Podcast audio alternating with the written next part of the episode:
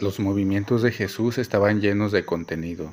El Evangelio de hoy habla de la curación de un hombre sordo que tenía dificultad para hablar. La primera actitud de Jesús fue separarlo de la multitud. Los siguientes gestos están ligados al primero que subraya la necesidad de distanciarse de ciertas situaciones que plantea la vida.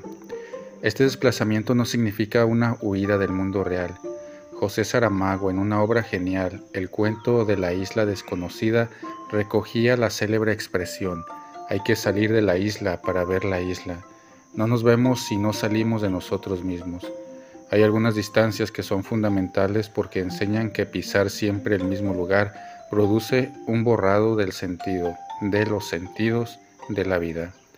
El distanciamiento de Jesús y el hombre hizo posible un mayor acercamiento, una atención particular seguida de gestos corporales, ojos, orejas y boca el suspiro por el sufrimiento, el silencio, son movimientos que la multitud podría asfixiar.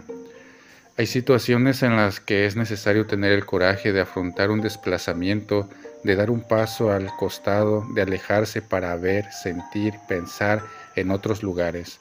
Esta actitud puede requerir tomar decisiones importantes, pero esenciales para mantener la felicidad. Las grandes elecciones no se toman de la noche a la mañana y mucho menos en momentos de nerviosismo y agitación, que significaría lo mismo que pisar en el mismo lugar. Pero sí pueden ser moldeadas con el paso a un costado, punto de partida de grandes curas. Al fin y al cabo, como dice la máxima de San Ireneo, la gloria de Dios es el hombre vivo.